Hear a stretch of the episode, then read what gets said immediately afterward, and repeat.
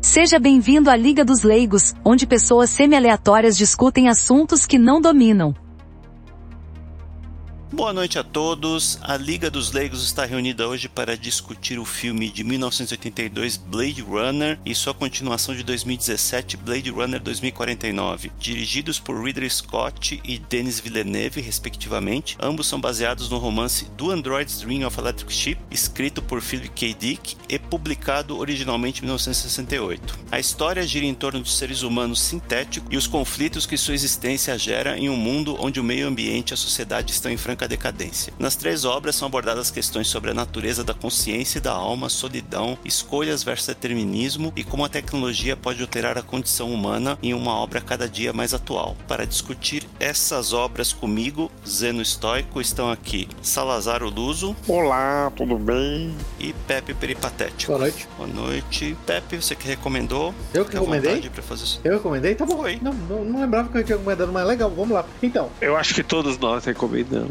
Vamos, an- antes, vamos agradecer aqui ao nosso patrocinador. Rei de Shadow Legends. Hate Shadow Legend. Cara, pior que eu vejo esse vídeo todo. É, esse um que fala assim: Este jogo é real. Como é que é? Esse jogo não é igual aos outros. Esse é esse de verdade. Não sei o que. Você já viu esse que o cara fala isso? Ah, É. então, vamos lá. É assim, é- é- é- o, o Blade Runner original, eu considero ele uma obra seminal por vários aspectos. Até onde eu me lembro, ele foi a primeira obra do Philip K. Dick traduzida para o cinema, né, adaptada para o cinema, ainda que não seja muito fiel ao livro. Ficou, ficou relativamente. A, a obra eu gostei muito, pode ter muito dos níveis, e deu origem a uma série de adaptações do Philip K. Dick com níveis variados de sucesso. né. O que é muito importante na obra, ela tem pra mim três assim camadas que eu acho muito, muito interessantes na obra. A primeira camada, ela tem uma série de aspectos, a gente vai discutir inovadores na, na representação de futuros, tanto futuros é, utópicos quanto distópicos do cinema. A gente vai discutir um pouco mais sobre isso. Pra mim, a segunda camada, ela tem uma é, tinturas de teologia cristã que fica muito mais grossa, muito mais pesada essa camada no segundo filme, no Blade Runner 2049. E tem a terceira camada, que pra mim é a camada mais é, relevante do filme, que é a camada da simbologia e da mitologia gnóstica. Então, essas três camadas. Então, é um filme muito profundo, tem um subtexto muito rico, dá pra ler muito sobre isso. Ele tem uma série de inovações. E é por isso que é uma obra que eu acho fundamental para qualquer é, entusiasta de, de ficção científica em geral. Talvez a melhor, melhor filme de ficção já criado, eu acho, né? O, Eu, eu não, Blade eu não Runner, né? eu, eu estaria, eu, eu, eu, assim, eu estaria disposto a, a- a perguntar qual é o outro candidato para melhor filme. Eu concordo com você, até porque nós viemos de uma sequência de filme, por exemplo, um negócio que eu acho super interessante no, no Blade Runner. Vou dar um exemplo de uma inovação que você, não viu. Eu pelo menos não lembro de um filme do Blade Runner. Todo o futuro, antes do Blade Runner, as pessoas usavam o quê? Abrigos da Adidas feitos de papel alumínio com zippers laterais. É um negócio ridículo. Todo mundo usava. Blade Runner foi um dos primeiros filmes a não, no futuro as pessoas com mais recursos, mais capacidade fabril, elas vão resgatar é, é, roupas sofisticadas vintage de eras específicas e usar isso. Você lembra que isso foi a inovação do Blade Runner e virou, e virou inclusive moda, né? Aquela, aquele vestido que a Rachel usa lá com aquelas com ombreiras, que eu acho particularmente eu acho feio pra caramba, mas não sei, as mulheres acham legal, né? É, virou meio moda quando depois que o filme foi lançado, né? E você lembra que isso pra mim foi bem, re- foi, foi bem revisitado num filme que a gente já, dizer, vocês em particular já falaram sobre, eu não tava naquele dia, que foi o Gataca, que também tem essa característica, né? Um futuro no qual é, o vintage volta a ser moda, né? Então acho que isso é uma das primeiras coisas interessantes so- so- é sobre o filme, dessas pequenas inovações de ficção científica. O- outra inovação, já que ele tá, vai entrar no, no filme original, que é outra coisa que nenhum filme vai discutir depois disso, são as mudanças demográficas no futuro de, de, de- de Los Angeles. Porque basicamente é Los Angeles. O filme foi feito em 82, né?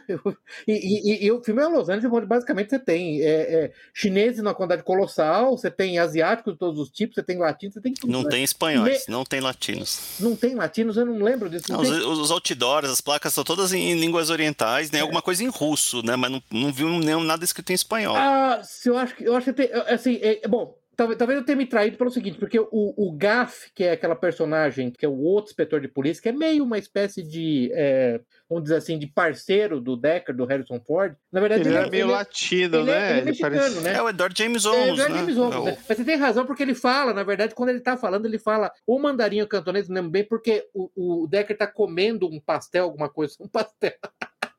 uma barraquinha e o chinês consegue entender o que ele fala. Você tem razão, não, não tinha latino. Mas de qualquer forma, é, é, ele fala sobre mudanças, mudanças é, demográficas que nenhum filme depois dele se ousou falar, né? Virou um assunto meio proibido, né? Entendeu? Então é só outra inovação interessante. Vamos dar uma. Antes da gente adentrar, vamos dar uma resumida vamos, no enredo vamos, dos, vamos. dos filmes. Então, Vocês querem fazer como? Falar primeiro do, do ah, original vamos falar, e depois vamos falar primeiro do original. Vamos falar primeiro do original. Tá.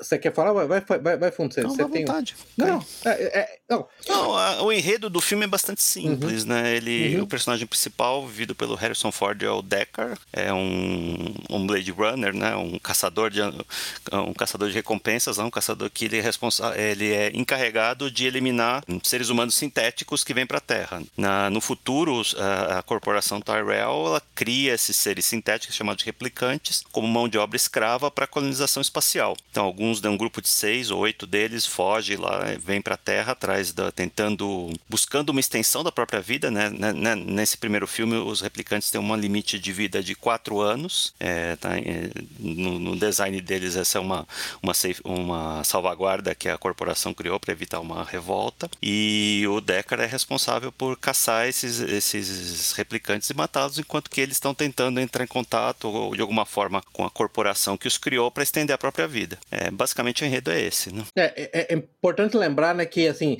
esses replicantes, eles foram criados para essa colonização espacial, porque a Terra está à beira de um colapso que não fica bem claro, por alguma razão, um colapso ambiental, né? O objetivo de todo mundo é sair da Terra, e eles foram criando gerações cada vez mais sofisticadas de robôs, e eu acho que é importante, né? A gente fala robôs, mas eles são seres humanos sintéticos, é, É. você vê isso, inclusive no segundo filme, no- até no livro, né? É falado isso. Que a única maneira de você realmente ter certeza, diferenciar um humano de um replicante, e daí o uso da palavra replicante até no Android, é fazendo um exame de medula, né? É, é nesse Uhum, nível, é nesse sim. nível de, de percepção. Então, a gente fala robô, mas eles não têm componentes mecânicos. Eu lembro depois de ter visto entrevistas do Ridley Scott, eles são bi- totalmente biológicos e conforme os modelos ficando mais sofisticados, eles vão ficando. A inteligência tá- chega lá no ponto, eles chamam Nexus. No, no começo do filme, eles estão chegando no modelo Nexus 6, que tem uma inteligência equivalente do ser humano. Os modelos anteriores não tinham inteligência equivalente do ser humano, né? O Nexus 6 tem equivalente a, a inteligência do ser humano com maior capacidade física, maior força, maior velocidade, maior agilidade. Inclusive, por isso que eles eram Uhum. usados para mão de obra escrava, colonização espacial e para atividades militares. Né? Tem que lembrar, inclusive, os, a- do- dos- o- a- os, os seis que vieram para a Terra lá, que foram eles, inclusive, a maioria deles eram, eram, eram replicantes militares. Né? A única coisa que existia, eles não têm respostas emocionais, eles são, em certa medida, você pode chamar de literalmente, eu não estou xingando, né? Literalmente sociopatas. Inclusive, a maneira de detectar, diferenciar um humano de um Nexus 6, do replicante Nexus 6, é através de um teste de empatia, que eles chamam de Void Comp, né? Que é um teste que vai medir a resposta empática. E os quatro anos ao qual o Zeno se referiu é uma espécie de dispositivo de antifalha, porque eles imaginam que depois de quatro anos, um período desse, os, os replicantes vão desenvolver uma resposta emocional própria, vão desenvolver uma senciência própria, sentiência, e para evitar que eles se, se percebam como seres independentes e se rebelem, eles morrem automaticamente depois de quatro anos. Então, é, essa, Uhum. esse, aqui é, o- esse aqui é o enredo inicial, né? É, e, e como o Zeno falou, eles se revoltam, esses, esses, esses robôs, esses replicantes em particular, eles por alguma razão lá, eles têm uma epifânia de que eles querem mais da vida do que viver como eles vivem, como máquinas, eles são literalmente máquinas. Inclusive as leis humanas não dão a eles nenhum tipo de, de é, direito, né? Eles, apesar de parecerem humanos, pensarem, falarem, agirem como humanos, eles são considerados máquinas, não são diferentes de um trator ou de uma, de uma torradeira, né? E esses quatro, Uhum. é, é, esses seis resolvem mat- mat- matam 23 pessoas, entram num ônibus espacial de Marte, né? Eu acho que foi em Marte que eles estavam, e voltam para a Terra, tentando é, é, se infiltrar na Terra e tentando ir até a, fábrica lá, a, a empresa que criou os robôs. lá, Tyrell Corporation lá.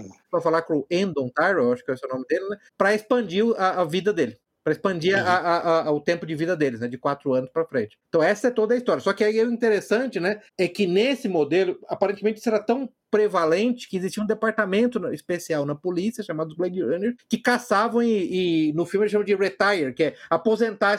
Na verdade é matar. Isso, você pode matar porque basicamente você não está matando, da perspectiva do filme, um ser humano, né? Na perspectiva das leis vigentes naquele lugar, um ser humano. Então você pode fazer o que você quiser, né? Então é, é- é- é um escravo sem personhood, né? Sem personalidade. Então essa, essa, essa é a, a- o princípio da trama, né? Vamos dizer assim. É assim que, é assim que começa. Como o Zeno falou, é uma trama ra- relativamente simples, não tem nada mais sofisticado do que isso. Né?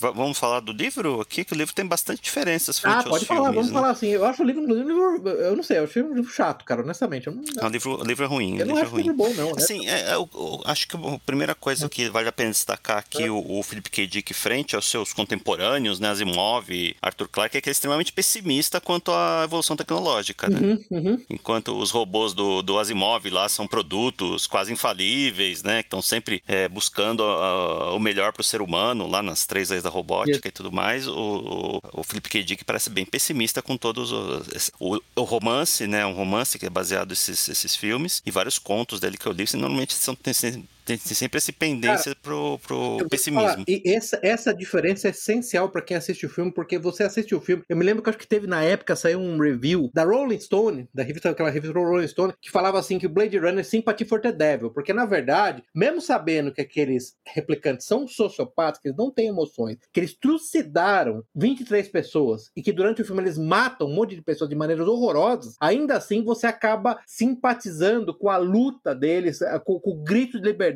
deles para fugir do destino de, de escravidão dele. Agora, no livro, fica claro que eles são sociopatas o tempo todo e, assim, não tem essa simpatia, né? É, basicamente, são predadores que querem, mais, que, querem, que querem mais tempo de vida porque querem continuar predando, né? Não, não tem nada demais. Eles não querem. Na verdade, não, tá- não é descrito isso, né? Muitas coisas são inventadas no filme, né? Essa história de limite de vida, Não. por exemplo, não tem no livro. Sim. O termo Blade Runner não tá no livro. O- eles não chamam os, os Isso, replicantes de isso, replicantes, isso, eles chamam de androides. Endes, eles chamam de Endes, né? Endes. É, são, são acréscimos que fizeram na, na- no, no filme que melhoraram muito a história. Melhor, a história lembra, bem, por exemplo, é- é, tem uma cena lá que eles acham uma aranha lá que, é, que pertence ao, ao- ao humano lá que, com, com que eles buscam refúgio no livro, né? Que eles acabam torturando a aranha, que, tirando perna por perna só por diversão, assim, porque eles são sociopatas mesmo, né? Então não tem essa. E, e eu concordo com você que isso fez, fez do filme um filme muito melhor, tá? Isso fez do filme melhor. Isso deu, isso deu uma nova temática pro filme. Agora, É, no livro, eles enfatizam muito a história que é, o meio ambiente está em decadência, lá porque houve uma guerra, Uma que guerra não é nuclear. explicada, né? Como, entre quem Uhum. ou como, por isso que as pessoas todas estão tentando ir embora do, do- do- da Terra. E uma das consequências disso é que todos os animais foram extintos, né? isso. Então, um dos símbolos de status, né, na, na- naquele planeta lá é ter um animal vivo. Uhum. Então, o Deckard tinha uma ovelha, Um a animal ovelha real. morre e ele Animal real, né? Eu diria assim, vivo, animal real, né? Que eles falam, porque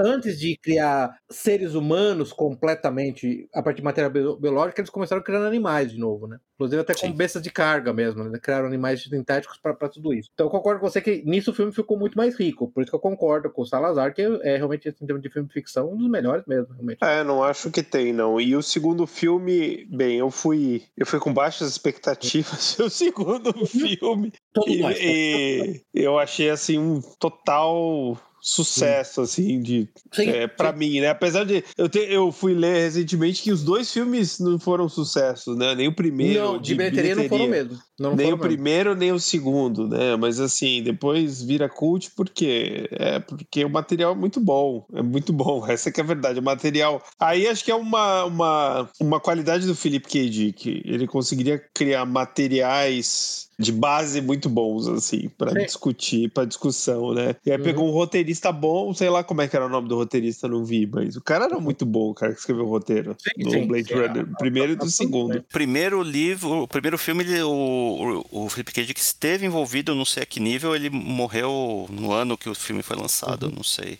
se ele participou da elaboração ativamente. E aí, você sabe que isso é uma, uma, uma questão interessante que eu sempre me perguntei, e é especulação, eu não consegui. Porque, na verdade, quando o, o Philip K. Dick ele teve o seu momento, o seu momento de epifânia religiosa, lá quando ele escreveu o Vales, né? Pra quem não, Sim. não lembra, o É. Dick escreveu vários livros onde, digamos, assim, um tanto quanto pessimistas, mais materialistas, assim, até o momento que ele teve uma experiência mística, onde ele concluiu, assim, eu acho que pra resumir, o Salazar, o Salazar me ajuda aqui, né? Mas basicamente Eu ele teve uma sei, experiência não, eu sei bem essa história. muita droga, muita droga, tá? Aí chegou um dia que ele, é, eu acho que uma, uma, uma moça, tipo uma missionária, bateu na casa dele, ela atendeu a moça, a moça tava com um pingente, e do pingente saiu um facho de luz colorida. Ele viu naquele facho de luz colorida mensagens. Aí o que ele concluiu, na verdade, daquilo foi o seguinte: que o Império Romano nunca acabou, que nós estamos presos num loop de tempo, numa prisão, a prisão negra é, de ferro, como ele chama, né? É, Sim. nós estamos no tempo dos Atos dos Apóstolos e tem uma entidade chamada Vales, que na verdade é a união do, da divindade Cristo com o homem Jesus, que está tentando libertar os seres humanos dessa prisão, dessa prisão de ferro. Então ele virou gnóstico mesmo, né? Ele acabou virando um cristão, um cristão gnóstico. E isso Sim. aconteceu, obviamente, depois que ele escreveu o livro,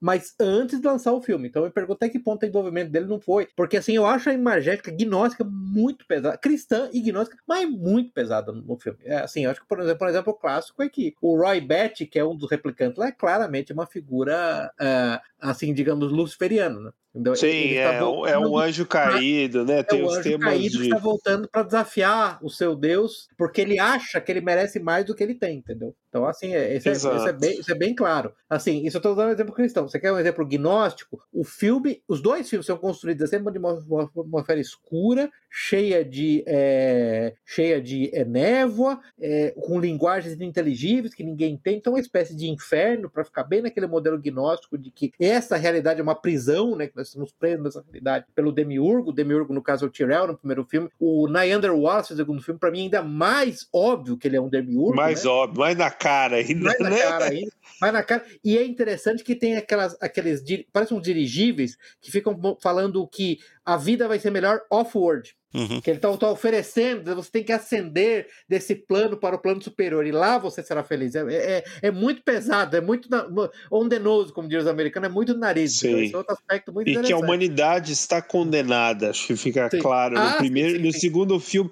No segundo filme, os humanos não são nem, nem importantes, né? Não. Como se eles estivessem assim é, totalmente condenados, né? Você vê que a única humana no segundo filme que a vai que, que aparece mais que a chefe dele lá de polícia, ela é uma é, assim é um é uma pessoa que só tem praticamente defeitos assim mostrando, né? No, no... Quem que é o outro mano? que eu tô falando? Não, tô falando da, da chefe lá da, do Ah, Ken, né? Robin Wright. É. Mas, mas você acha mesmo? Ah, tá, Eu, é. a, eu, eu acho, eu acho que colo- colocaram os humanos mais em segundo plano ainda. Mas eu não sei, cara. É assim, eu, sabe, honestamente, eu não sei. Eu acho que, eu acho que, eu acho que, de novo, por isso é interessante do roteiro, por isso que eu falo, gente, é um filme muito bom, com muitos dobramentos. É, não, eu acho que dá pra ficar discutindo 20 horas esse filme 20 aqui. Porque a personagem dela, eu- assim, a minha impressão da personagem dela, da Josh, é que honestamente ela é uma personagem nobre. Nobre na medida em que ela entende que o papel dela ali, diante da maior descoberta da história da humanidade, é manter isso em segredo para evitar uma guerra. Eu acho isso muito interessante. Aquela frase dela que ela fala: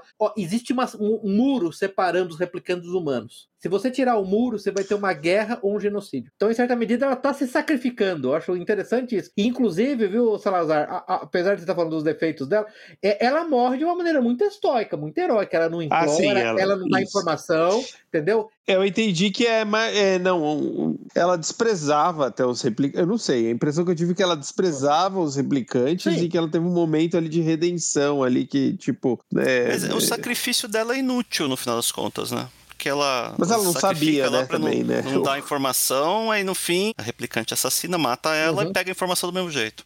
É. Esse, é um dos problemas, acho que, dos. A gente tá, tá pulando toda a estrutura, a gente tá falando do segundo filme, né? Não, é, vamos voltar Então, pro primeiro. Esse é um dos problemas do segundo filme, é que os personagens eles não têm. não é bem agência, né? Eles- o, o- protagonista não é o protagonista, né? Kay, que é o Isso, replicante isso. assassino. A história não gira em torno dele, né? A gente só descobre isso no, no- no- último terço do, fim, no filme. Mas, cara, mas isso aí volta à questão primordial do- dos replicantes. Volta pro- até do primeiro filme. Eles têm, é, em, em essência, entendeu? Um replicante normal, não um replicante, digamos assim, degenerado. Eu diria que os Nexus, os seis modelos Nexus 6 que mataram as pessoas e fugiram, eles são os- as versões degeneradas, em certa medida, são as versões excepcionais. Chama como você quiser, eu não vou, não vou atribuir. Mas eu não diria que um replicante normal, a característica dele é não ter realmente é, livre-arbítrio, ele obedece, ele tem que obedecer e acabou.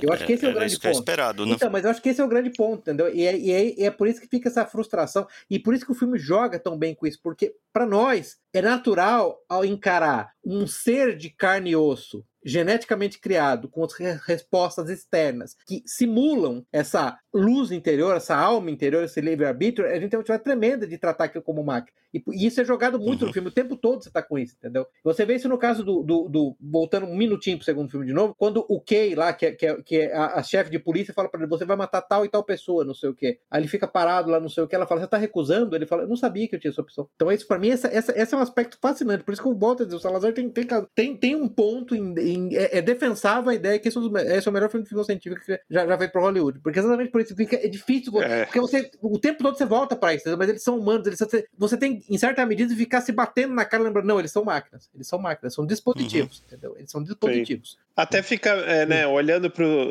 de novo, o segundo filme rapidamente, a Joy, Uhum. que ela é uma inteligência artificial extremamente limitada aos olhos do humano, né? Mas Sim. ela se vê Aham. como, é, sei lá, uma emoção humana, assim, na Sim. forma mais pura, né? Que ela ama Uhum. o cara, né? O, o que, enfim, é. e ela foi programada muito- para aquilo, entendeu? Ela Ela é programada pra aquilo. Era só isso. A gente vê como artificial, mas tem uma hora que ela Uhum. mostra uma dimensão humana ali, Sim, né, sim. cara? É, é Ou muito aparência de engraçado. uma emoção humana, né? Que é o. esse que é o- É, é uma é uma discussão que a gente pode ter, né? Especialmente no caso da, da Joy, até que ponto que você programa um- uma inteligência artificial, como o caso dela, ou uma máquina, para imitar a emoção humana, é, a, a partir de que ponto a, a imitação vai ser Sim. tão boa que vai se tornar o, o- o artigo genuíno, né? É. Já não é mais uma imitação. co- Como é que você diferencia? Sim, porque. Porque hoje você está interagindo com uma, sei lá, com uma Alexa da vida, ela pode até falar alguma coisa, você fala, ah, que engraçadinho, Uhum. mas você, é muito limitado, né? Mas é por isso que volta a, a- aquele, aquele ponto primordial. No, você vê só, o filme a- dá abertura para.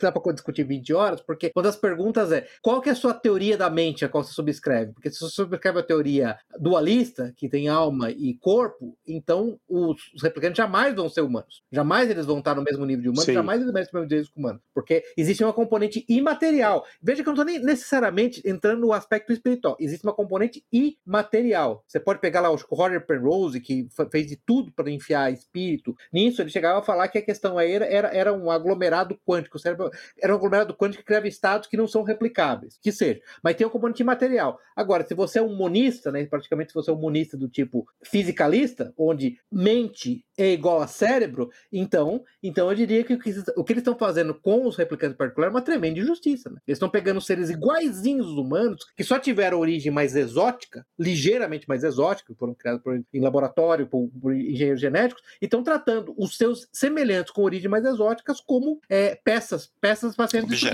Objetos. objetos para serem destruídos. né? Agora, o negócio que é interessante, veja você, você percebe isso no primeiro filme, é aquela hora que eles resolvem, eles resolvem que eles têm que se infiltrar na, na torre do Tyrell. Eu não vou nem falar do fato da torre parecer um zigurate, né? Que aquilo é totalmente gnóstico, totalmente sumério e babilônio, né? Que, que- que o, o deus criador mora, mora no zigurate, né? Ele mora numa, numa- pirâmide negra lá, e perpetuamente noite. Mas quando eles resolvem entrar, eles pedem a ajuda de um outro engenheiro genético lá que tem acesso ao Tyrell. Não sei se você lembra que ele fala assim: me mostre alguma coisa. Quando ele descobre que eles são replicantes, né? Me mostre alguma coisa, me mostre algum truque, alguma capacidade super-humana que você tem. Ele fala: nós não somos computadores, nós somos físicos. E aí a, a Pris, que é a única replicante que era, era para, para prazer, era replicante prostituta, que não era, não, era, não era militar, que é a Daryl Hannah, né? Ela ainda fala: eu penso, logo eu existo. Você vê que interessante esse, esse jogo. E aí você vê no segundo filme em particular que os replicantes têm um certo preconceito com inteligências artificiais. Quando, quan- quando a, a- que a- Acho que é aquela Mackenzie Davis, né? Que é aquela moça que também trabalha como prostituta, não sei o quê, ela tem uma briga lá com a, com a Joy, que é a inteligência artificial, ela fala: Eu sou real, eu existo no mundo físico, né? Você vê que interessante que ele, Sim, é como tem. se fossem níveis. Então, isso imita até a relação dos humanos com os replicantes, né?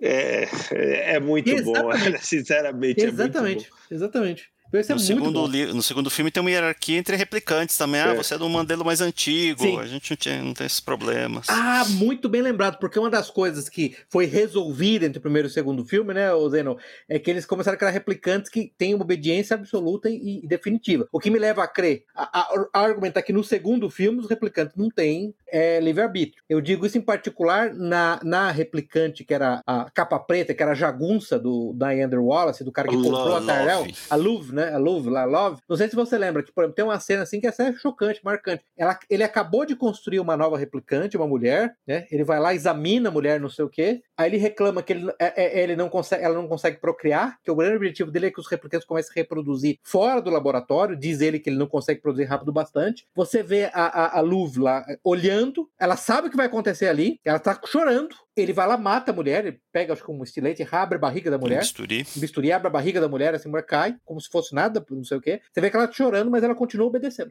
É, essa cena é interessante por alguns motivos, né? Primeiro, porque é um negócio totalmente sem, sem pé nem cabeça, né? Não tem motivo nenhum para fazer aquilo. Assim, é simplesmente para Hum, mostrar que ele hum. é o vilão, ele é, é- ele é cruel. Segundo, essa obsessão dele em, em fazer os replicantes reproduzirem não é explicada também, né? Por que, que isso é importante? Porque Ele um queria colonizar, recurso- ele achava que.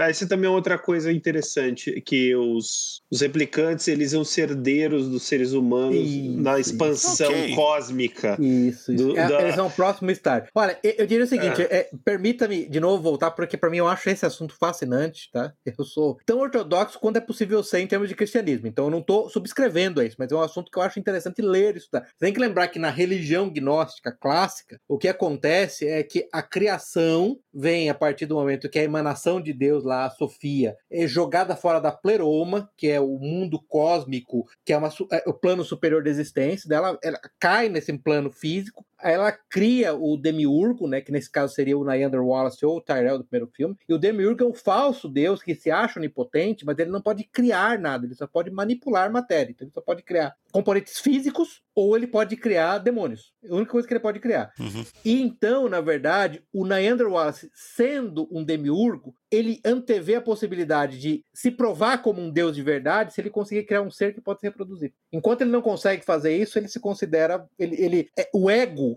digamos, demiúrgico dele, lá, demoníaco dele, não está satisfeito. E mais, além disso, ele sabe que alguém, que um outro demiurgo, que nesse caso é o Tyrell, já tinha conseguido fazer isso, entendeu? Lembra que ele fala, isso, essa tecnologia foi, foi- foi- ela foi achada e foi perdida. Hum. É, Essa é a leitura que é feita, né? Mas não, não é explicado isso no filme, né? Não, não é explicado assim, mas assim, o negócio é interessante. O Philip K. Dick, como eu falei, ele virou totalmente gnóstico. E o Ridley Scott também tem bastante interesse nisso, tá? Eu vi entrevistas dele. Eu- e o roteirista também, que eu esqueci o nome. Todos eles têm essa. Eles gostam disso aí, entendeu? Tanto que o negócio é interessante, viu, o, Zé Natal? É, é interessante que o, o Demiurgo lá, que é, eu até anotei o nome, é o Yal- Yaldabaoth, né? Que seria o, o- o falso deus lá, que, o deus do sistema solar, que criou o sistema solar, não sei o que, a partir de matéria pré-existente, o Yaldabaoth. O negócio interessante dele é que ele é, ele é cego, né? E ele tem uma aparência de leão.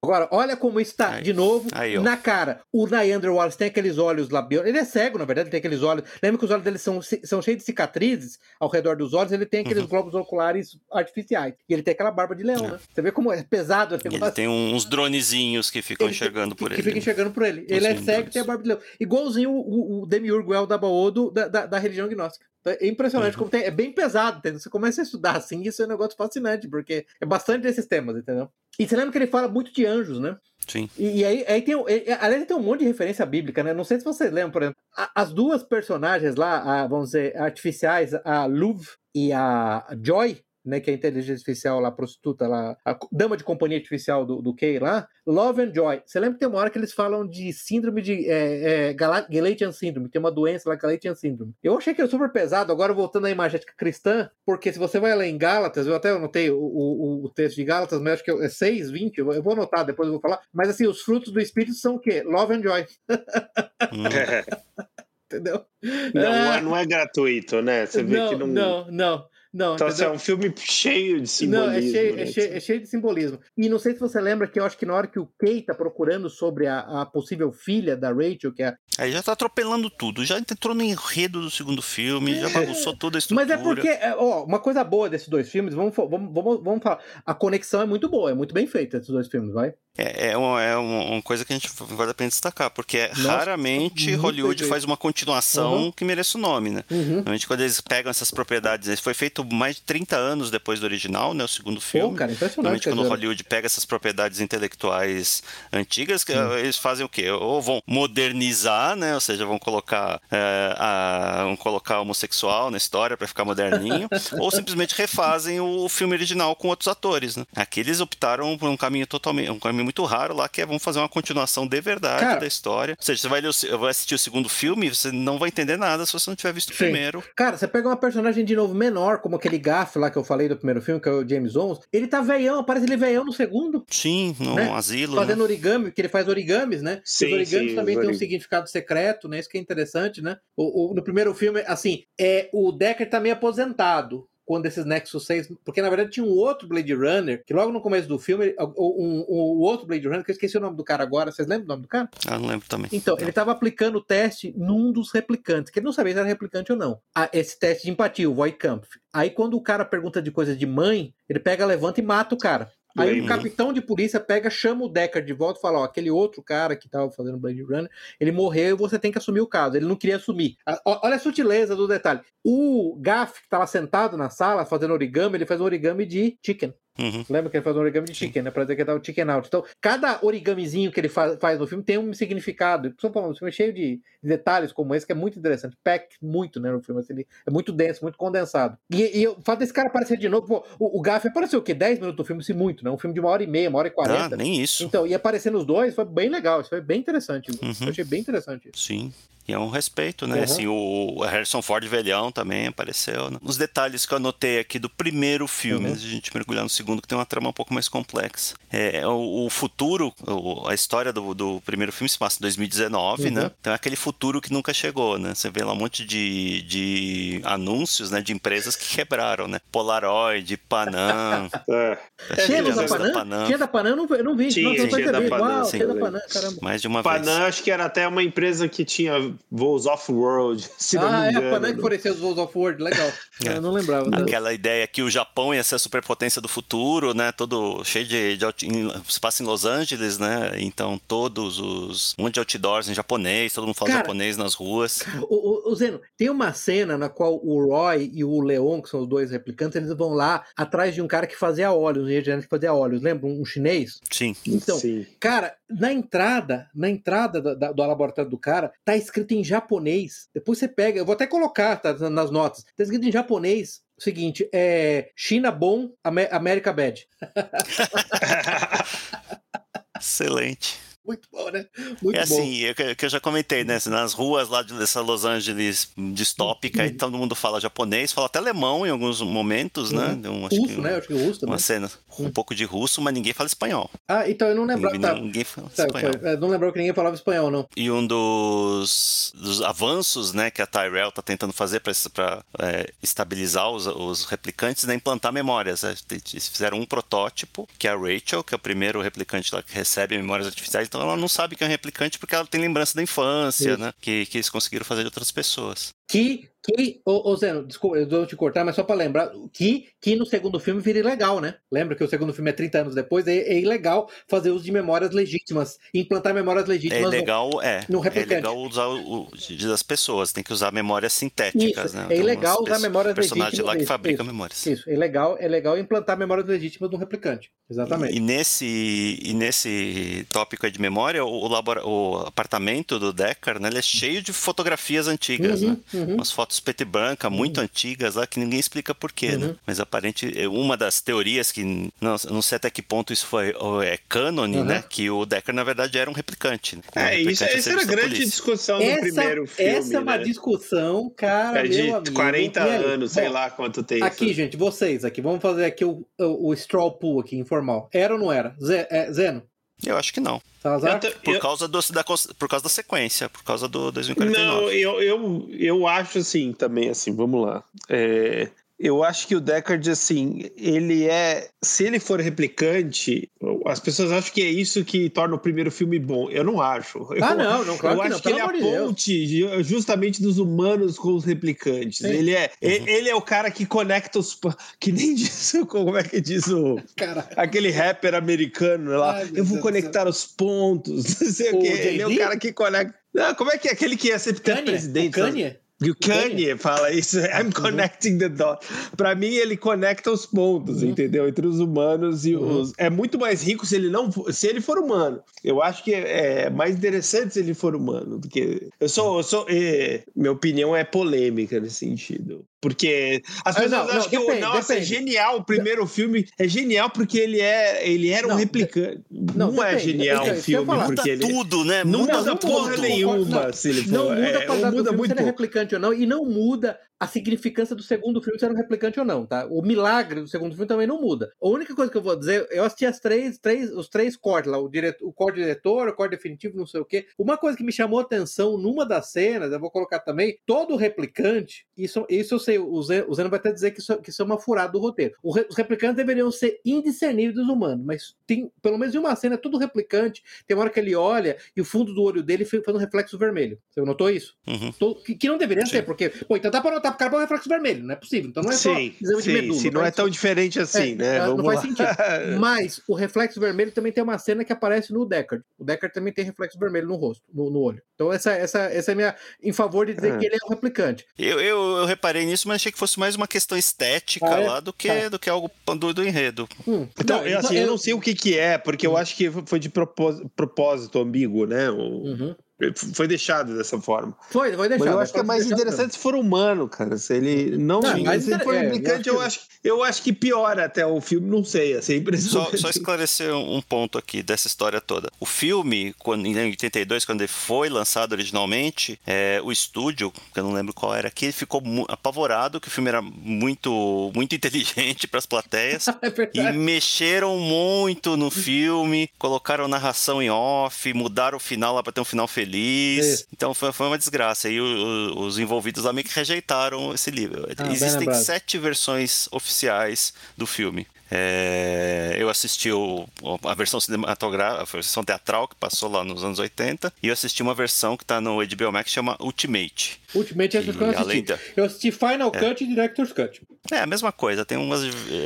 eu acho que eu só, é, eu só assisti o original, sinceramente, nunca é. assisti essas outras E o, o, grande chance aí dessa história do Deckard ser um replicante ou não, porque tem um momento na Director's Cut pra frente e outras versões que ele tem um sonho lá, uma visão com, de um unicórnio. Com um unicórnio, com um unicórnio unicórnio. E na última cena, quando ele tá tentando, ele tá se preparando para fugir da cidade com a Rachel lá, que é um replicante com o qual ele se envolve romanticamente, que era um protótipo lá da Tyrell, que tem, tem memórias. O, ele acha um origami lá, que o, o, cap, o capanga dele lá, o outro policial, uhum. deixou na porta do apartamento de um unicórnio. Então, é, é, seria uma mensagem cifrada lá que eles estão monitorando a mente isso, dele. Isso, isso.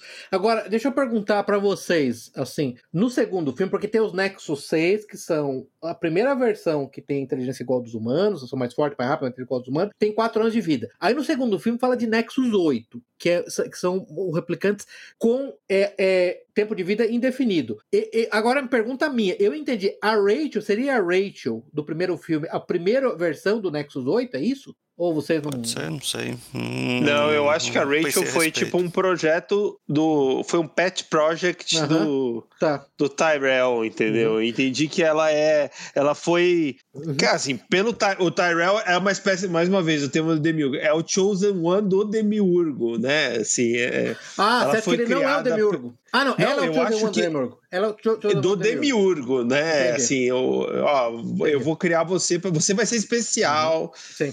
E aí também é um tema do segundo, né? Quem é, Sim.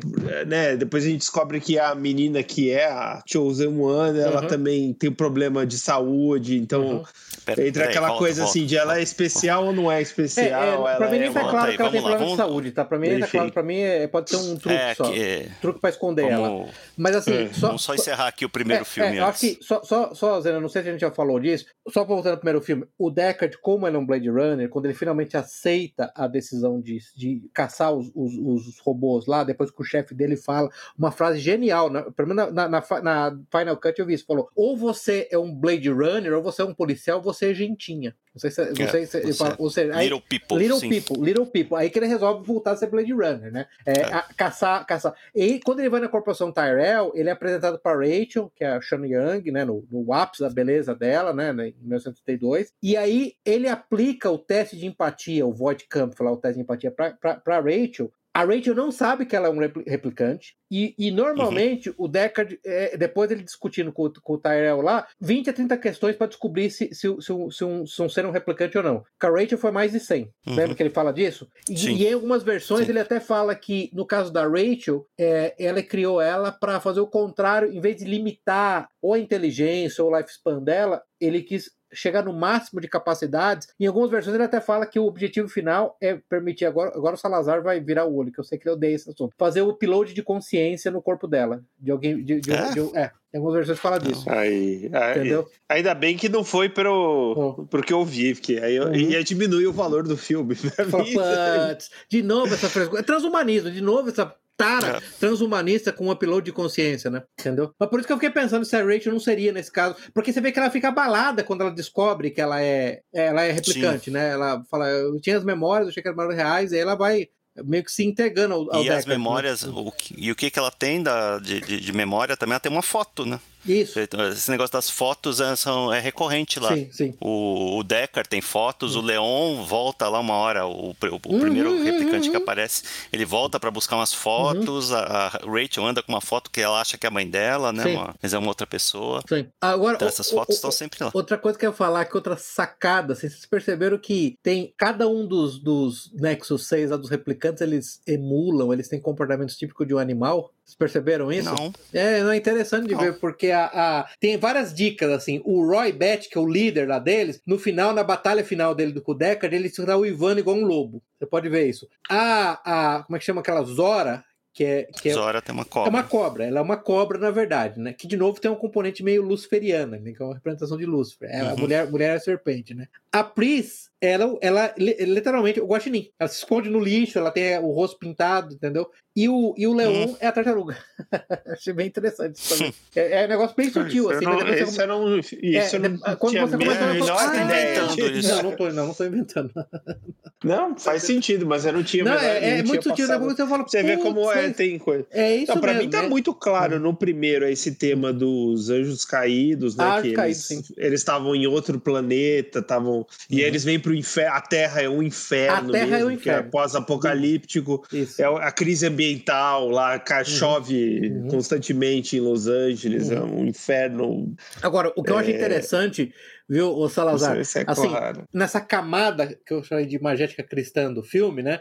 O Roy, como líder, é o anjo caído. Ele é o Lúcifer mesmo, né? Assim, o, o Lúcifer como é o, o Lúcifer do, do paraíso perdido do Milton, né? Entendeu? Eu prefiro reinar no inferno do que servir no céu. Eu não quero servir, não servem, né? Agora, interessante que na imagética é, gnóstica, o, o Roy ele é visto como o que eles chamam do, do Cristo gnóstico. Quais são as características lá do o Cristo gnóstico? Na verdade, ele veio para trazer revelação, para dizer para todo mundo que eles vivem uma realidade falsa, porque tem que lembrar que os gnósticos, o Deus do Velho Testamento era o Demiurgo, era o Deus falso, né? Que ele veio, ele veio para revelar uma realidade falsa, para libertar as pessoas dessa falsa consciência. E é umas coisas que o Roy faz que eu acho interessante. Tem uma hora que ele pega um. Ele começa a falhar, porque como eles têm quatro anos, o corpo dele começa a falhar, ele tá prestes a morrer, né? Ele tem quatro anos de vida. A mão dele começa a falhar, ele pega um prego enfia na mão. Prego, é. Também que É, isso é total né, referência. E, e quando ele finalmente morre, o que, que ele faz? Ele tá com uma pomba e ele libera a pomba. Ora, o que, o, que, o, que, o, que, o que que é descrito na Bíblia sobre o batismo de Jesus? Que a pomba desceu sobre ele, entendeu? E quando ele morre, ele libera a pomba de novo. A pomba é o espírito livre, entendeu? E aí tem aquela cena, a cena da luta final do Roy com o, o Deckard, né? Aquela cena espetacular. Pra mim tem uma melhor. Aí, aí, aí eu sou obrigado a concordar. É o melhor monólogo da história do cinema, da ficção científica. Sim. Da ficção científica. É Ah, maravilhoso. sim, que ele lágrimas da fala Lágrimas da chuva. viu. Ah, pô, Eu vi, É. eu vi é, é, naves espaciais em, em chamas nas, nas costas de, das costas de Oraio. Eu vi ra, é, raio C brilhando na noite na- na- nos portões de Townhauser. Agora esses momentos todos vão acabar como lágrimas na chuva. Espetacular. é, Hora de é- morrer. essa- Hora de morrer. Agora, outra coisa É um, interessante, e não sei se um- vocês um per- detalhe que vale a pena destacar dessa cena, assim, que o Roy é o último replicante, né? Uhum. O Deckard tinha matado os outros três e tá, ele tá tendo estão se perseguindo, estão perseguindo um ao outro lá num prédio é, em ruínas. E o Deckard tá tomando um couro, né? Tá, tá desesperado lá tentando fugir, ele tá tenta pular pro prédio do lado, fica pendurado. E tá, e tá chovendo e tá prestes a morrer, né? Roy Batty pula, consegue pular. Está lá vendo o inimigo dele, o cara que matou os, os amigos dele lá caindo, e ele estica a mão e salva o cara. Então, de uma certa forma, ele tá alcançou uma humanidade Isso. que os próprios humanos abriram mão. Que o Deckard não hesitou em matar todos os outros personagens. Então, né, ele teve, outros ele teve a iluminação, ele teve a iluminação, a gnose, entendeu? Então, mas eu acho que é um tema muito relevante também no segundo. O- Os, replica- os replicantes parecem muitas vezes mais humanos do que os humanos, é o que eu falei. Mas, cara, o, o- o Salazar, não sei se você lembra, a frase que o Tyrell fala no primeiro filme pro Deckard, quando ele conhece o Tyrell, bem-vindo à Corporação Tyrell, o meu, a, a nossa, o, o mote da nossa empresa é mais humano que os humanos. Lembra que ele fala isso? Mais humano, more human than humans. É impressionante como essas coisas se coligam. Agora, a pergunta é, por que é que o Roy Batty salvou o, o, o- Deckard? Então, aí, a- eu acho que uma interpretação é essa, que ele teve essa iluminação, essa revelação gnóstica, que ele não, todas as vidas são interconectadas, nenhuma delas deveria ser desperdiçada. Eu já vi outra interpretação de que o Deckard cuspiu. Quando ele cuspiu nele antes de, an- antes de cair. Ele viu naquilo um adversário que estava disposto a não implorar pela vida, Aí ele salvou. E uma terceira interpretação, tô falando de interpretações que eu, que, eu, que eu li, não tô dizendo também que eu concordo com uma delas. É que ele percebeu que ele alcançaria imortalidade relatando para o Deckard o que ele viu. Por isso que ele salvou o Deckard. Eu não Mas- sei, eu não sei. Eu não entendi essa última, não. Ele ia morrer, porque ele foi, ele foi atrás do, do Tyrell para viver. Ele queria viver, porque, em certa medida, ele tem experiências únicas que ninguém mais teve. Certo? Hum. Esse é o grande Ah, ponto. tá. Ele transmitindo, tá fazendo aquele monólogo, passando, ele ia ser Passando, lembrado. eu, eu, eu vou ser lembrado por Entendi. isso. Entendeu? Ok. É, é, é, é, assim, de novo, olha a qualidade do filme, a qualidade do roteiro que permite essas múltiplas interpretações. Olha que coisa impressionante. Poucos filmes você tem isso numa cena, gente. Daqui a uns, uns 10 minutos discutindo uma cena, sem brincadeira. Olha que maravilha de filme, entendeu? Olha que espetacular, entendeu? E agora uma coisa E que assim, eu, é um filme que, que eu assisti essa semana, assim, o filme não envelheceu mal, o filme Hum, hum. perfeitamente. Não é que nem aqueles filmes, alguns filmes da década de 70, de ficção científica que você assiste e você começa a dar risada no meio. Mas, Eno, sabe por que É não um filme envelheceu mal? muito bom. um do- vou te falar, minha opinião agora pessoal do Pepsi. Um dos motivos é que as pessoas não estavam vestidas com o abrigo da Adidas de papel alumínio. Isso ajudou muito, tá? Entendeu? Sim. Os abrigos da Adidas de papel alumínio é foda, meu amigo. Ah, eu acho que o fato de também não ter alienígenas de borracha, efeitos, esses, eh, os Uhum. efeitos especiais, tudo bem, tem efeitos especiais, mas eles não são centrais pro, Não, não são. Não pra, são. Pra não. trama, sabe? Visualmente, se falasse que o filme foi feito, sei lá, faz 10 anos, Sim. eu acreditaria, se nunca não conhecesse. Não, eu consigo listar aqui é imediatamente uns, muito uns cinco filmes de ficção científica feitos ano passado que tem CGIs horrorosas perto desse. entendeu? Sim. Você consegue Sim, citar sim. assim de cabeça, na hora. Sim. Inclusive aquele da. Vai chamar Mulher Hulk, né? Aquele seriado da Mulher Hulk, agora que é horroroso. Esse vai ser um desastre. CGI é eh, pavoroso. Em andamento, né? CGI é É um pavoroso. acidente, é um acidente ferroviário em câmera lenta, Exatamente, né? você ferroviário em câmera lenta. Então, eu tô, pô, isso é fascinante, entendeu? Hum. Mais algum ponto aqui Do do, primeiro filme filme? original? Não, eu acho que É. a gente cobriu bem o primeiro filme. Eu acho que cobriu tudo que tinha que cobrir do, do, do primeiro filme. O filme, o, ele termina com o Deckard e a Rachel fugindo, né? Assim, pra um de- destino não revelado. Eles estão saindo do apartamento do Isso. Deckard e para escapar da polícia e da, da corporação Tyrell. E né? o Gaff- acaba por aí. que o parceiro dele tinha avisado quando ele quando, quando o, o Roy Batty morreu, né? Finalmente o, o Gaff, o parceiro dele, chegou lá no teto, lá onde o prédio onde ele estava, e falou: Você sobreviveu, uma pena que ela não vai, falando da mulher, né? Entendeu? Mas, mas no final ninguém, ninguém sobrevive, né? É. Algo, algo assim, não sei como é que traduzir. É, algo assim isso. E aí eles vão fugir. O filme termina com eles fugindo, né? Aliás, um negócio Uhum. que eu li assim nas notas que as cenas da, da fuga lá foram feitas de tomadas aéreas daquele filme The Shining. É, que o Ridley Scott pediu. O Shine acho que tem uns 160 horas de filmagem lá e pegaram umas sobras lá. É, é, ele pediu pro Kubrick as cenas que ele não tinha usado pra, pra Sério? fazer. Que eu não sabia disso. Que aham. aquelas, o Kubrick é maluco, aquelas tipo, cada a- minuto lá é uma hora de, de tomadas, né? O pessoal quase ficou louco naquele filme. E um último detalhe do, é que a Shen Young é o auge dela, mas diz que ela é insuportável, né? Uma pessoa terrível de se trabalhar. Tanto é que nunca mais teve um, um trabalho relevante. É, não, diz que como atriz, assim, ela é. Eu acho assim, naquele filme, ela tá belíssima, realmente, espetacular, mas realmente ela diz que é uma pessoa intragável, né? Diz que Diz que é ela insuportável. Diz que é, é- é epic beat. é Epic Beat, né? Uma deslumbrada. Então vamos pra- Aí vamos Aham. para o filme 2049. 30 anos depois. 30 anos depois. Foi, foi lançado em 2017, dirigido por. De, eu sempre vou falar Gilles Villeneuve, é Denis Villeneuve. Por causa do piloto, né? De Fórmula 1, né? é, por causa do piloto que morreu, coitado. Aliás, parentes aqui, Denis Villeneuve é excelente diretor, Pô, né? Eu não conheço um filme ruim dele Cara, até hoje. Cara, Ó, mas cara só Duna, bom. Vicário. Picard é um filmaço. Picard é um filmaço. Eu assisto de vez em quando. The Arrival, que é um outro filme de ficção científica também excelente. Eu até acho que você gosta do The Arrival mais do que eu gosto, mas eu concordo com você que é um grande filme. É um grande gosto, filme. eu Não, gosto não- não é um filme. Eu acho que eu assim, nunca sei- vi Sicário. Sicário, você Assista. nunca... Cara, Sicário é muito bom. Sicário é um Assista. filmaço. Filmaço. Você não tem ideia. Tem uma cena da- no tiroteio na ponte lá que é, é Espetacular. uma das cenas mais tensas que eu já vi, assim, dos Não, eu, eu, policiais eu, lá. eu, isso. eu, eu- ô, Zeno, só assim um parênteses que você fez do Sicário, Salazar. Uma das coisas mais espetaculares do Sicário é que tem uma, uma agente da FBI empoderada que se mostra completamente incapaz. Assim, fazendo spoilers, chega um ponto que ela desiste de ser agente. O, o, o cara fala pra ela: desista, você não, você não tem o que é necessário pra viver aqui. Aqui é a terra dos lobos. E ela desiste. Então o empoderamento feminino acabou, entendeu? É um filme que se passa na fronteira do México. Não, tem nada a ver com. É. Na fronteira do México, então é o Uhum. narcotráfico, Isso. né? Os agentes têm que ir pro México fazer. Cara, assim, assim, é um aquele prisioneiro. Olha, aquele filme é muito Mas é, bom. assistam. É muito, muito bom. bom. É muito A, bom. a continuação dele é muito ruim. É, não é. Cara, é teve não uma é ruim, continuação, então. né? Teve, Puta Sicário, que Sicário 2. Ci- Sicários Dia em do Acapulco. Não, eu tô brincando, é Dia de Soldado. Que merda. Sicário, o inimigo agora é outro. O inimigo- Sicários em Acapulco.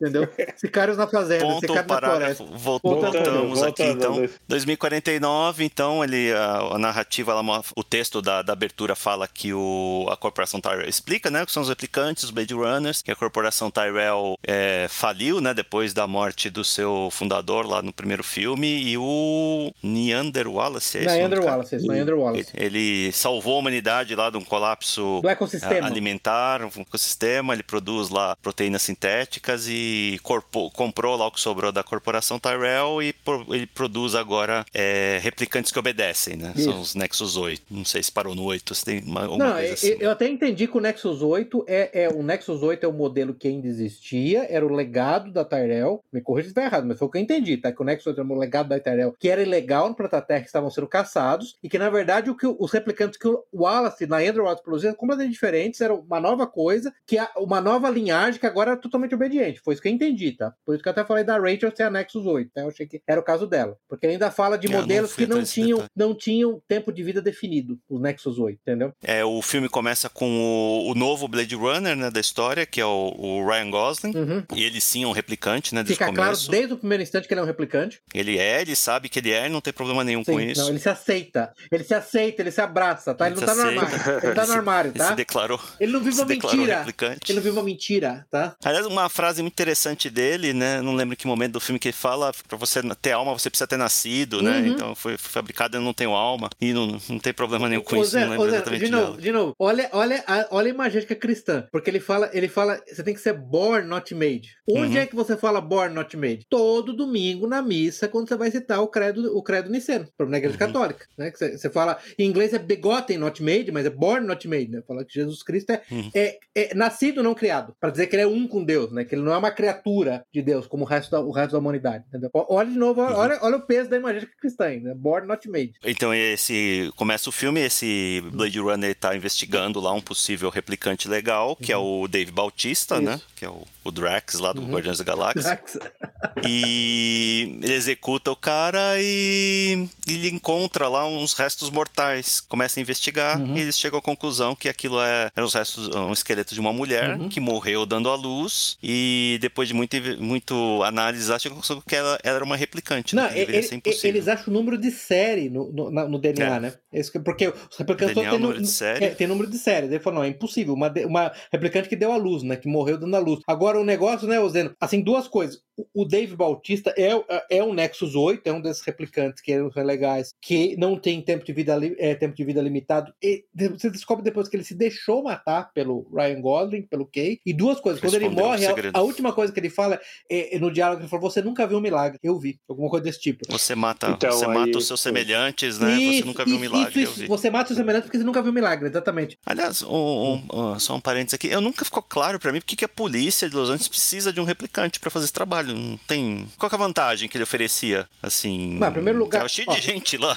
Permita-me responder, eu não, pensei nisso antes, vou tentar responder on the fly sua pergunta. Os replicantes têm mais agilidade, mais força. Se você tem que caçar replicantes, você lembra do primeiro filme, o Deckard apanhou de tudo quanto é replicante. Ele, na Sim. verdade, se salvou no último minuto. Ou alguém salvou ele, como foi o caso- o caso da Rachel, ou o replicante resolveu o salvar ele. Ele tomou porrada de todo mundo. Então faz sentido pra mim. Se você tem um ser com é, massa muscular superior, força superior, coloca outro ser capaz de lutar com ele, né? Porque senão, pô. É, mas não sei, me parece um risco tão grande, um conflito de interesse tão grande. Eles têm drones lá, claramente eles têm acesso à tecnologia, ro- robótica limitada lá pra, pra Ah, apoiar mas, os cara, policiais. Ou mandasse dois, né? Ou mandasse três, Ah, mas lá. aí não é, não, é, não é aditivo, né, cara? Não tem jeito. Você vai lutar com um cara ultra forte, o cara tem, sei lá, cinco vezes sua força. Não importa, né? Você esmaga o, Ah, crânio de um cara com um soco, esmaga do outro, não dá, né? E, e, e dro- a drone não vai conseguir se infiltrar, investigar, perguntar. Eu acho que faz sentido por conta disso, entendeu? E o, o, o Kay, né, que é o personagem do Ryan Gosling, não tem nome, né, Uhum. chamado pelo número de série. É isso. Kay alguma, K, é alguma Joe, coisa. depois eles falam. E ele é, ele é Joe, né? utilizado por todo mundo, Sim, né? sim. Utilizado pelos policiais, Sim. pelos vizinhos, Pelos vizinhos. por estranhos na O rua. cara é xingado a caminho da casa, ele é xingado. Pelas É, veinhas na rua. apartamento. Pelas veinhas na rua, um negócio impressionante. Todo mundo odeia o cara. Não, não, não- não parece, não parece ser uma equação assim. é- é- esse aqui vai ser o meu policial de elite, essa, a minha força de assassinos aqui, o cara que toma rodo de todo mundo tá atravessando a rua. Não sei. Mas, ok, Mas ele não tem mas emoções, né, bem, cara? tipo, Você vê que ele,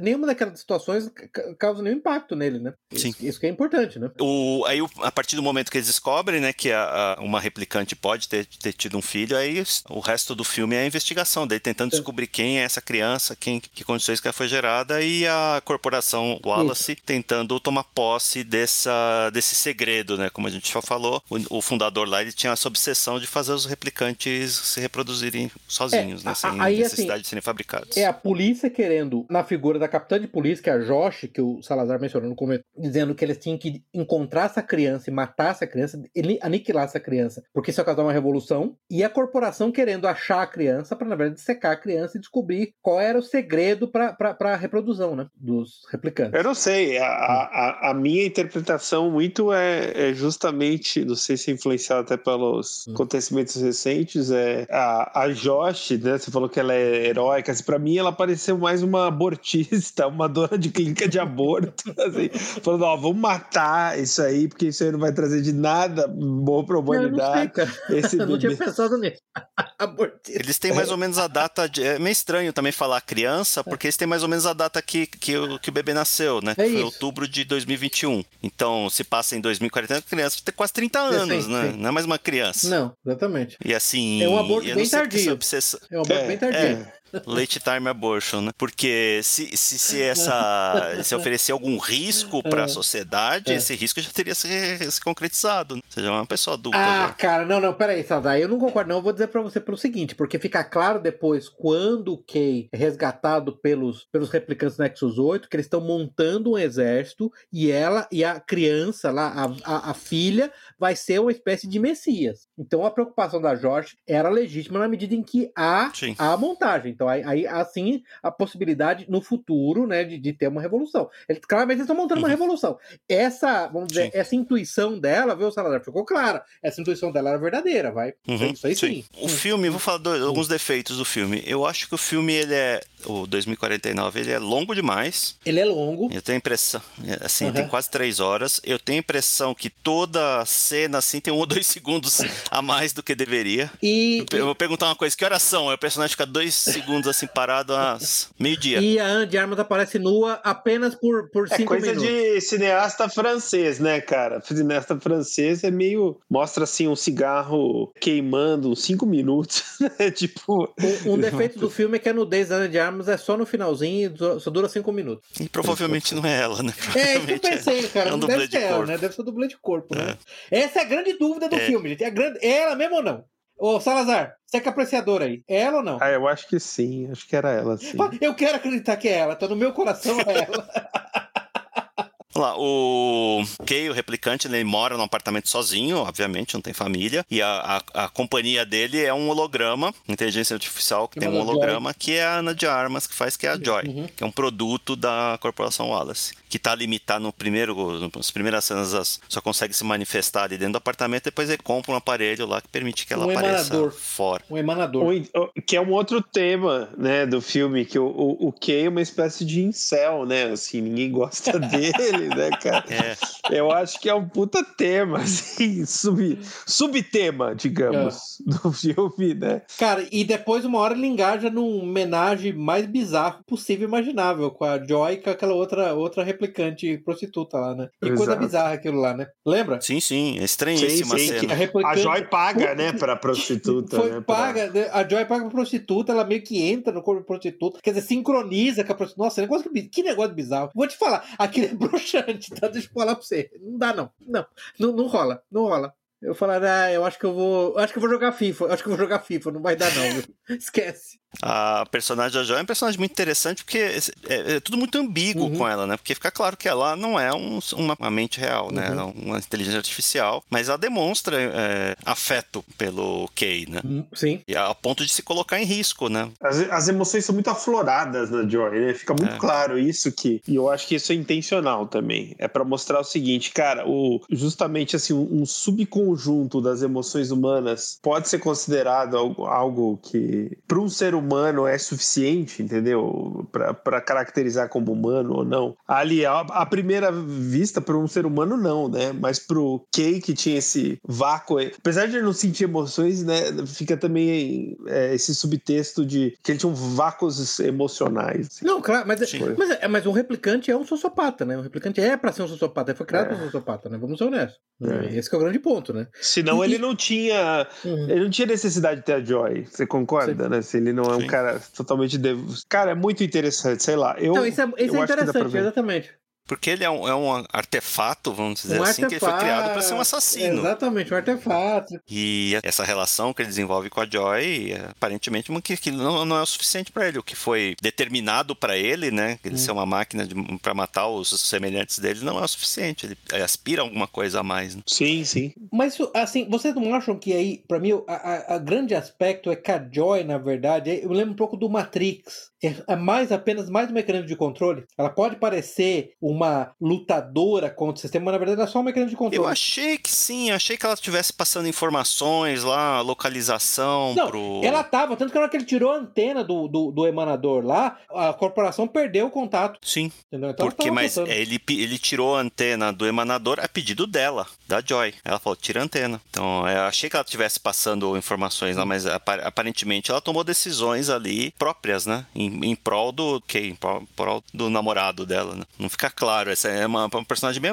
interessante, a Joy. Não, sim, é interessante. Eu não tinha pensado nisso, tem razão. É, é- é- porque foi ela que pediu pra tirar a antena, você tem razão, eu tinha esquecido disso. Ele, ele- a- até onde a gente pode concluir, ele nem sabia que a antena existia, né? Tem razão, tem razão. Sim. É verdade, verdade. Putz, impressionante, tem razão. Naquele momento é. Então, a- a- aí o, o grande ponto do Kay é que ele vai atrás da criança, ele vai, ele vai em vários lugares, ele tem memórias que ele imagina serem dele. Eu acho esse negócio fascinante. Ele imagina, ele imagina originalmente serem de artificiais, né? Ah, Memórias sintéticas. Isso. Aí ele E aí, à medida que ele vai fazendo investigação, ele com- começa a se deparar com umas situações lá que, tu vai, peraí, eu lembro disso, Uhum. né? Então talvez essa criança aqui que nasceu seja eu. Ele começa a. E a Joy começa a, a enable isso nele, Cara, né? mas- Fala, não, você é especial, Você sempre é soube que especial. você era especial. Cara, mas isso é uma cena impressionante quando ele finalmente. Eu acho que é o único momento que ele demonstra emoção legítima, de fato. Quando finalmente um dos replicantes fala pra ele: Você pensou que era você, que era criança? Não é você. Todo mundo, todo mundo Uhum. quer, ser, quer ser a criança, mas eh, não é você. Foi o único momento que ele mostra É. a emoção legítima da decepção. Impressionante, cara.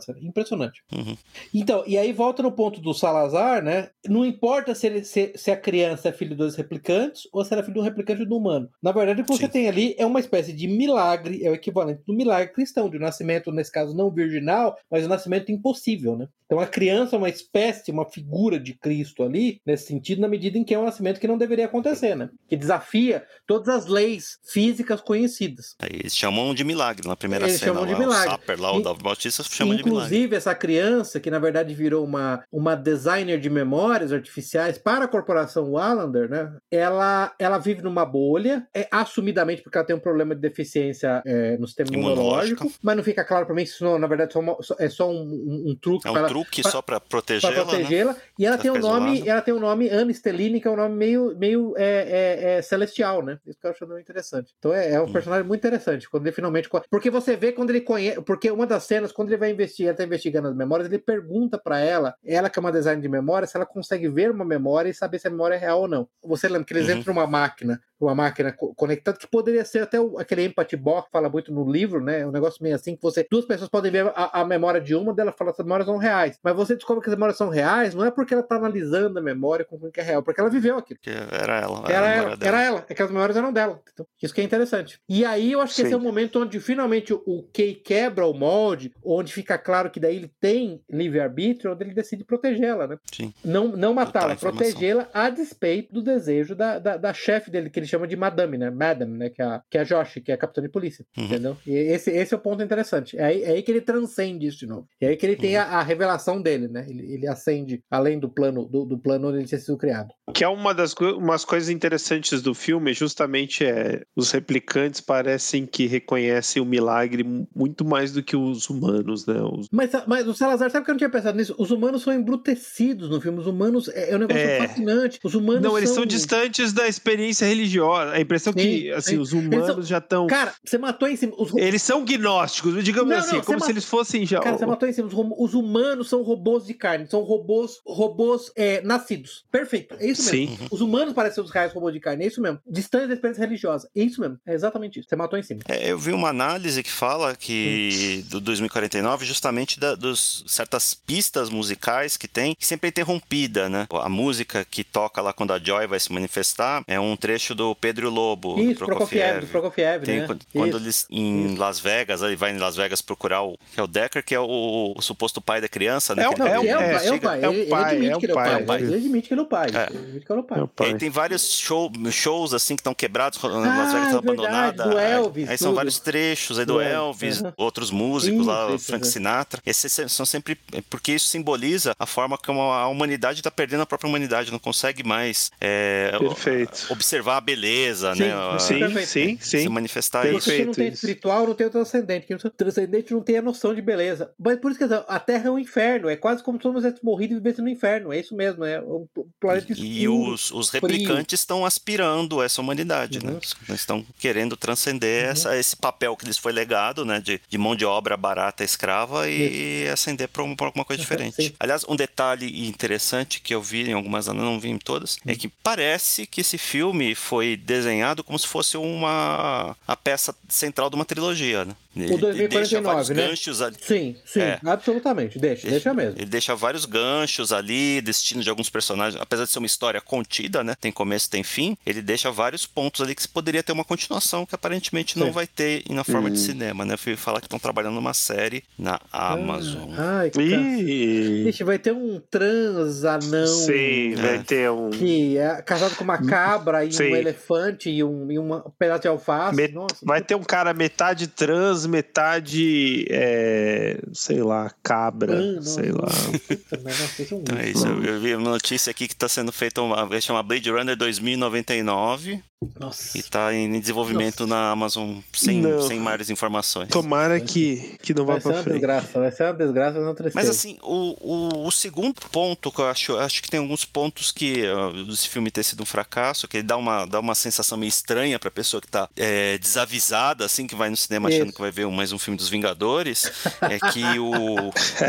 É. Que o, além de ser lento, ser longo, né? Tem umas sequências longas, é, lentas, o, o protagonista, o Kay, ele quase não tem obstáculos, né? Pra superar. Ah. Aí ele vai lá investigar na corporação lá a informação do, do resto de cabelo do Android lá que ele tá investigando. Aí o cara vai lá e dá a informação pra ele. Sabe? Não tem que arrombar a porta, pular Pô, do é- avião, o, nada disso. O, o aerocarro dele foi abatido, pô, ele quase morreu. Mas assim, são esses pontos são limitados, né? Não, não é um. Ah. Você comparar com um filme de ação como, sei lá, Missão Impossível. É, eu acho que eu sei o que o Zeno tá falando. Então ele tá comparando com com o boilerplate de de ação, que tipo assim, pô, a cada segundo tem que ter uma mini tensão, resolução, entendeu? Uma Tipo, extensão ou um Ah, information tá. dump, né? Alguém Não, explicando, tá ah, precisamos entendi. recuperar Concordo. o vírus, porque senão o Mas- terrorista vai explodir. Mas isso é um defeito dos roteiros, as pessoas estão acostumadas, acontece, né? O fio, o fio, os filmes hoje em dia, eles têm que formar, eles têm que usar um formato muito específico onde é, a attention span das pessoas é tão pequeno É. que de, a cada X minutos tem que ter alguma, né, é, é como se fosse mini, mini episódios, né? Parece uma, um problema, aí uma tensão e a resolução. Aí depois aparece outro problema, tensão e resolução, entendeu? Ele é- não é um filme, mas ele é um filme mais contemplativo. É, é- é por isso que eu falei, é coisa de cineasta francês. É, é meio reflexivo, contemplativo, e as pessoas. Villeneuve não é francês, Então, tá? assim, É não- é, f- assim, mas ele vem de outra. Canadense, francês. É, Uma coisa. ele vem de outra linha de pensamento, esse cara. Você Sim, viu o sim. filme lá do Arrival? Eu vi esse filme. Ele também é tem umas bom. cenas meio contemplativas, assim, meio. Ele não é um filme blockbuster. Deixa eu, Não ó, é? deixa, eu- deixa eu só, só tentar reformular, se ver se eu entendi o que o Zeno tá falando. A jornada do herói, né, para usar aquele termo lá do Joseph Campbell, nesse filme ela é muito mais interior do que exterior, e isso engana as audiências. Sim. É isso, é esse o problema. Sim. Tá. Sim. Não, que é muito Sim. mais interior, concordo. Porque não foi a jornada do herói, ele achando que ele é especial, que ele é o milagre, e aí ele descobre que não é.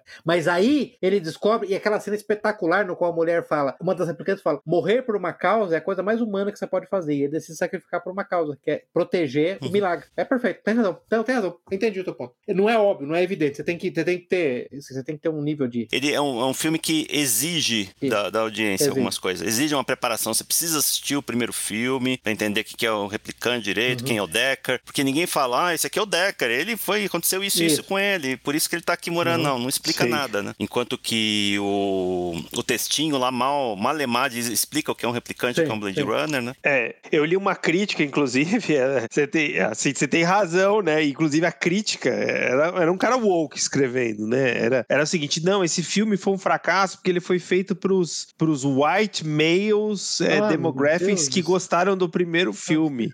Entendeu? E esse filme justamente é um fracasso porque ele não olhou para as mulheres, para as Ah, de minorias, Deus. entendeu?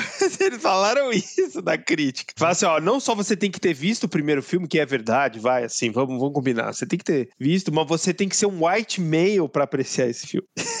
Que Quem, quem vai no cinema hoje em dia desavisado, né? O que, que é o, o Jurassic World, por exemplo? É um remake do primeiro filme, Uhum. né? Você não precisa ter informação nenhuma. Tudo, tudo que precisa vai, ter- vai- ou vai ser, acontecer de novo lá, ou vai ter um information dump jogando isso no seu colo. É esse tipo de filme que as pessoas estão acostumadas. O Star Wars lá, o The Force Awakens, é o remake do primeiro filme com outros atores, né? Então todas as informações vão ser jogadas lá. Esse filme não, 2049, você tem que ter uma certa preparação, tem que prestar atenção. As coisas são sutis, né? As cenas de ação são poucas cenas de ação, assim, muito rápidas, né? E os personagens eles não têm o destino esperado, né? A Joy ela morre de uma forma muito. Apesar de não ser inteligência artificial, não ser um ser humano, ela morre de uma forma muito. É, anticlimática, né? Sim. É, não é um filme fácil, mas eu- eu, gostei particularmente porque eu acho que ele Não, gostei bastante. sim. ele pega o material original, que já era muito bom, e ele melhora, na minha opinião, que é difícil. É muito difícil. Vamos combinar, assim. Ele não agride, né? O, nem os personagens, nem o enredo do original, e ele consegue expandir. Né? Exato, É ele continuação- melhora, ele Continuação melhora. no, no, no melhor sentido da palavra. E eu achei, assim, que é como o Pepe falou, é, fica mais na cara o aspecto, né, cristão. É, pra... Tem gente que fala que não, né? Eu li também crítica que fala assim, não, olha, justamente pra mostrar que ninguém é especial. É, assim, eu ouvi uma, uma crítica super niilista, né? Tipo, nada é especial, você não é especial, o Kay não é especial, a, An- é, a menina lá, a Chosen One, não é especial. Eu- E eu, senti justamente o contrário, né? Ele mostra justamente o, o- o- Fica muito claro logo no começo lá que tem o Brutamontes lá, o Dave Batista lá, o... coisa que ele, ele fala justamente, ó, eu presenciei um, mira... um, um, ah, Milagre. milagre, Ah, né? isso, isso. É o Sapper, o David Bautista é o Sapper, é o fazendeiro de proteína. Aliás, que é um bom ator aquele Brutamontes, viu? Me surpreendeu ele, né? Por ser um cara Ali ele assim, tava meio... muito bem. Eu não acho ele normalmente um bom ator, mas ele tava muito bem. É, eu acho que ele é um bom ator até perto, porque ele é um cara de luta livre, não é? Esse cara aí, né? Ele é tipo The Rock, né? Mas assim, isso tanto não é verdade que quando ele, co... o Kay começa a suspeitar que ele pode ser especial, que ele pode ser essa criança que nasceu, que ele- a, a vida dele pode ser outra, ele pira, né? Ele meio que sai do, sai do, do, do cercadinho dele. Sai do cercadinho, eu não lembro disso já. Tem um teste que eles fazem. Então, depois que ele mata Ah, lá é o primeiro verdade. replicante, ele tem que voltar pro quartel de polícia e fazer um teste lá de baseline, sei lá o que eles estão medindo. Aí tem que repetir uma série de frases Cara, lá. totalmente e louco o teste. que- Cells, Cells. É. Interlinked, Interlinked. Nossa, muito louco aquele teste. Ele, rep ele repete lá, fala, não, tá tudo bem. E aí depois, quando ele já tá mais nessa jornada aí, tem dúvida Exatamente. se ele é ou não Exatamente. é, faz o teste de novo, fala, não, você tá... O que aconteceu? Totalmente Você tá fora do baseline, totalmente Tá totalmente fora do baseline. Tanto que a Josh, ó, Salazar, você que fica acusando ela das, coisas, eu sou defensor da Josh. Eu sou o Jo- Joshiette aqui, porque eu tô defendendo. Tá. Ele ainda fala: eu consigo garantir que você saia vivo dessa situação, mas você vai ter que se aprumar para o próximo teste. Eu garanto que não vai acontecer nada com você. Eu protejo você. É, hoje. porque aparentemente não passar no teste era uma sentença de Sim, morte pro de morte. replicante, né? Sim. Não passar naquele teste. Mas tem, tem um aspecto do filme aqui que eu queria falar, que, que acho que tem muito a ver com o nosso, o nosso mundo que a gente tá vivendo, que é a solidão do personagem, né? O personagem, o Kay lá, é um personagem totalmente em busca de, de, de ligações, né? Do, do interlinked lá que eles fazem repetindo o teste, né? É, e ele não tem, né? Não tem ninguém, não tem, não tem amigos, não tem família, não tem... A namorada dele é, a- é, uma, é um É um holograma. incel, né? Ele é um incel total. Só falta jogar Ga- World of Warcraft. World né? of Warcraft, exatamente. Só falta assistir Joker.